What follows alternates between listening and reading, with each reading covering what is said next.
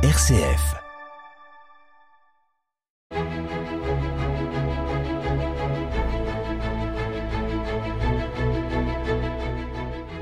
Chers auditeurs, bonjour et bienvenue pour ce nouveau numéro d'Episcorama en présence de Monseigneur François Touvet et avec de Chalon. Monseigneur, bonjour. Bonjour Loïc et bonjour à tous nos auditeurs.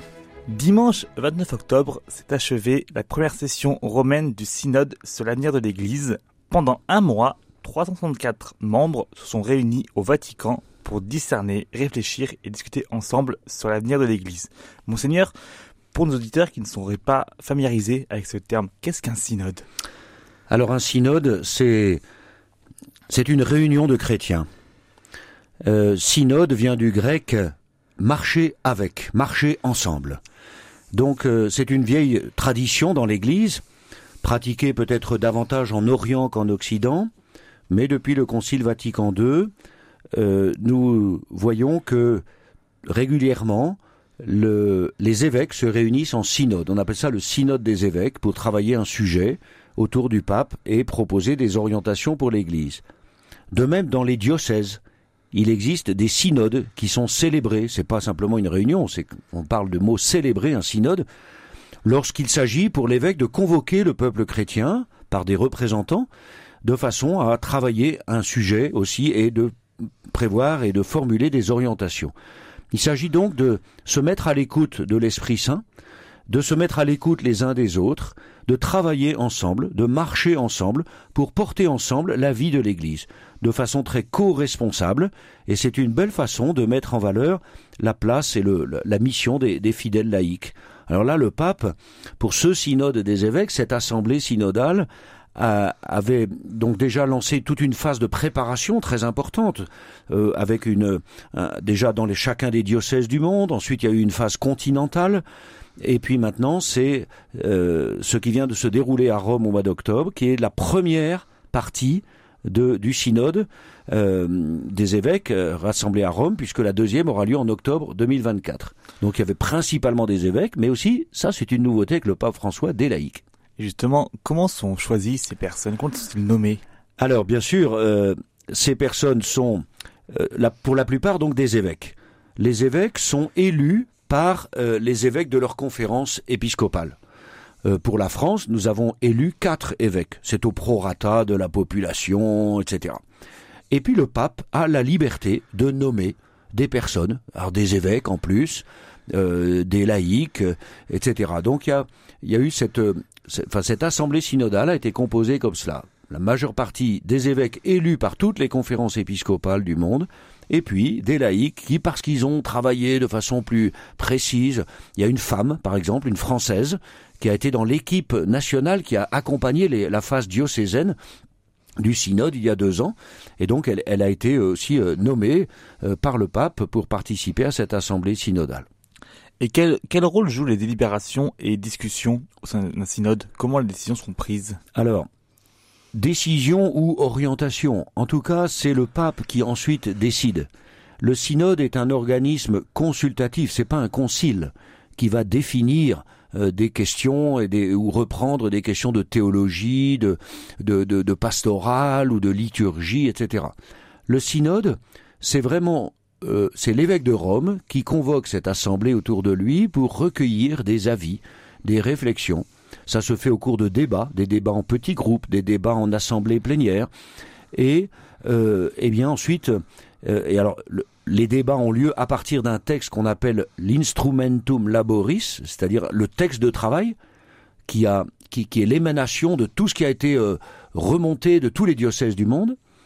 Et puis, à la fin de l'Assemblée synodale, euh, le texte est paru en italien il y a trois jours, euh, c'est le, le, le, rapport, le rapport de cette Assemblée synodale, donc euh, qui, qui insiste sur une Église synodale et une Église missionnaire. Et enfin, nous, en tant que laïcs, comment est-ce qu'on peut participer à ce synode à notre échelle? Alors, Beaucoup de laïcs, à peu près 500 personnes avaient participé lors de la phase diocésaine. Ils s'étaient réunis en petits groupes. Euh, ils ont pu euh, faire part euh, de, toutes leurs réflexions. On a réussi à faire une synthèse de tout cela. En tenant compte de tous les avis, parce qu'il y a bien sûr des expressions très très diverses parfois, et c'est bien, mais on s'écoute, on s'écoute avec charité, dans la paix. Donc euh, beaucoup ont participé, mais beaucoup aussi n'ont pas participé, ne se sont pas impliqués. Et après, ils disent ah oui, mais dans le, texte de travail, on voit il y a telle ou telle idée qui est promue, mais ça correspond pas du tout. À... Eh ben, raison de plus, c'est une invitation à participer. Là, je pense que nous recevrons bientôt des, directives du, du Saint-Siège pour que, suite à l'Assemblée synodale du mois d'octobre 2023, nous nous saisissions localement du rapport qui a été euh, établi que nous le travaillions et que nous retournions à Rome aussi nos réactions, nos réponses. Donc il va falloir que tout le monde se mobilise, et euh, y compris, et peut-être d'abord, ceux qui n'ont pas participé à la première phase. J'appelle tous ceux qui s'intéressent à la vie de l'Église à participer aux travaux qui vont s'ouvrir certainement dans les semaines et les mois qui viennent. Vous l'aurez compris, c'est un devoir commun si on peut dire, de tous. Euh, oui, parce que nous portons tous nous, la responsabilité de la vie de l'Église. C'est pas l'affaire que des évêques, c'est pas l'affaire que des laïcs. C'est tous ensemble, nous marchons ensemble. C'est ça un synode, une Église synodale.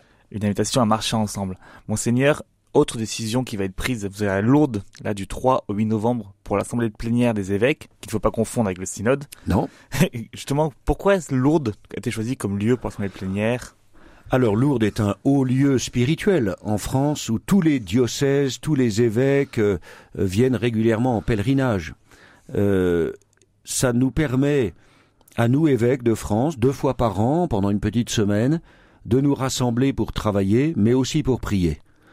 je crois qu'un essai avait été fait il y a quelques années de rassembler les évêques en assemblée plénière à Paris. Alors on peut toujours trouver un amphithéâtre pour rassembler une centaine d'évêques et qu'ils travaillent ensemble. Mais Paris, c'est plein de tentations pour aller euh, voir des amis, euh, aller dîner au restaurant avec je ne sais qui, etc. Et donc à Lourdes, une fois qu'on est à Lourdes, on reste à Lourdes, on participe aux travaux, on a la, grotte, on participe, on, on, peut prier ensemble. Vous voyez, donc c'est vraiment ce rendez-vous pour manifester que nous, nous, nous voulons nous aider les uns les autres, nous soutenir les uns les autres, les évêques, non seulement par la prière, mais par nos réflexions communes. A des tas de travaux dans l'hémicycle, en petits groupes, et puis beaucoup d'échanges très très spontanés euh, à tout moment de la journée. Justement, quels seront les thèmes qui seront abordés durant cette assemblée? À cette assemblée plénière de novembre 2023, euh, j'ai retenu qu'il y a deux thèmes principaux qui vont occuper pas mal de temps. Euh, outre les questions d'actualité, euh, il y a des votes à faire, il y a les questions toujours financières, euh, etc. la transformation aussi de la réforme de la conférence des évêques. Bien, mais deux sujets importants. C'est d'abord, et là je suis ravi qu'on aborde ce sujet, après, vous savez, tous les débats sur les, abus et comment traiter tout cela et, et prendre des mesures. Là, on va se lancer dans un travail sur la mission l'évangélisation. Comment dans nos diocèses nous avons lancé des initiatives. Et entre évêques, nous allons partager beaucoup d'expériences. Nous allons euh, faire euh, partager nos, réflexions, nos perspectives, euh, essayer de relever tous les défis qui sont devant nous, et de façon à ce que chacun puisse revenir dans son diocèse avec un maximum d'idées. Voilà, la mission, ça c'est très bien. Vraiment, c'est le cœur de notre de notre ministère, de notre vocation. Et puis deuxième sujet, qui rejoint l'actualité, c'était prévu avant, mais ça rejoint l'actualité, c'est les relations euh, des chrétiens avec l'islam. Donc nous aurons, je crois, deux, deux, séances de travail avec le service national des, des, relations avec les musulmans, euh, de façon à, à, aussi prendre bien la, la, mesure de cet enjeu capital. On le voit bien, donc euh, avec tout ce que tout ce que nous observons et tous les discours et toutes les, les et tout, tous les actes et, et, les slogans qui sont qui sont proférés. Et du coup, ces décisions seront prises en assemblée plénière et seront retransmises au niveau du, diocèse Alors certaines, s'il y a des décisions, elles sont retransmises. Il y a toujours une conférence de presse à la fin de l'assemblée plénière. Il y a aussi le discours du président de la conférence qui, va, qui, clôture notre, notre semaine et qui est télévisé. On peut le suivre en direct sur KTO Télévision. Euh, mais euh, certaines Autrement, ce sont des ateliers de travail et nous progressons d'une assemblée plénière à l'autre. Voilà, donc tout n'est pas retranscrit. Nous avons aussi des séances à huis clos entre évêques, sans journalistes, sans même les services de la conférence. Nous avons des choses à traiter aussi entre nous euh, pour euh, euh, permettre davantage de, liberté de parole et de sérénité entre tous. Et concrètement, comment est-ce que ces décisions seront mises en œuvre sur le terrain? Alors, les décisions, elles sont mises en œuvre parce que dans la conférence des évêques, nous sommes répartis dans des conseils. Moi-même, je suis président du conseil pour la communication, un conseil pour famille, société, conseil pour la liturgie, conseil pour les questions canoniques. Bon, Voilà, tous ces conseils dans lesquels il y a des évêques avec des laïcs, et puis il y a les services nationaux qui, avenue de Breteuil, à la maison des évêques, travaillent tout au long de l'année. Donc c'est tout ce, tout et le secrétariat général de la conférence euh, autour du père Hugues de Voilemont, le secrétaire général, qui, qui fait un travail euh, extraordinaire pour pour accompagner les évêques et, et, veiller à ce qu'effectivement toutes les orientations, les décisions soient mises en œuvre et, et suivies d'effet. Et de retour de votre assemblée plénière, vous serez encore en voyage. Vous serez en visite pastorale à la paroisse Saint-Louis-Marie-Grignon de Montfort. Pour nous expliquer ce qu'est le but d'une visite pastorale? Les évêques voyagent beaucoup. Hein. Alors, ça sera un voyage beaucoup moins loin que Lourdes, puisque c'est dans le diocèse de Chalon. Une visite pastorale, c'est la visite du pasteur. L'évêque est le pasteur. Enfin, c'est Jésus le pasteur du troupeau, mais euh, par l'ordination, l'évêque euh, est le serviteur du Christ qui est pasteur. Et nous savons que le pasteur, euh, le bon pasteur connaît ses brebis et ses brebis le connaissent. Donc il s'agit de mettre en œuvre ce verset de l'Évangile selon Saint Jean, chapitre 10. Donc le pasteur va à la rencontre. Euh, il va pas faire des conférences, il va pas faire une inspection. vous voyez, c'est pas de cet ordre-là. il va à la rencontre d'une communauté paroissiale ces acteurs, mais aussi à la rencontre des réalités sociales, humaines. Euh, dans le autour d'Esternay, je vais euh, visiter telle ou telle entreprise, je vais rencontrer des acteurs de la vie locale, euh, etc. Donc l'évêque s'intéresse à tout.